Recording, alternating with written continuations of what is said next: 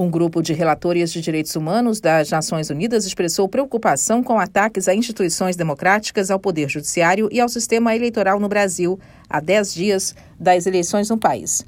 Em comunicado, oito especialistas, incluindo a relatora Irene Khan para o direito à liberdade de expressão e opinião, alertaram para intimidações, violência política e até ameaças de morte a mulheres e homens candidatos.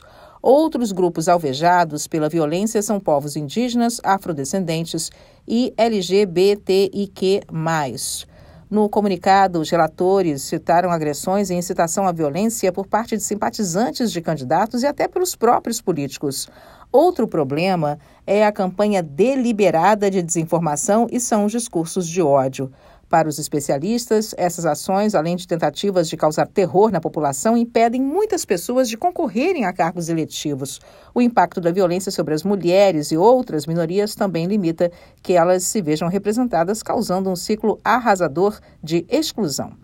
Os relatores da ONU citaram a campanha difamatória e os contínuos ataques a instituições democráticas, o Poder Judiciário e ao sistema eleitoral no Brasil, incluindo as urnas eletrônicas. Eles também exortaram as autoridades a garantir que a sociedade civil, defensores dos direitos humanos, observadores eleitorais e jornalistas possam conduzir o seu trabalho legítimo sem intimidações, ataques físicos ou represálias.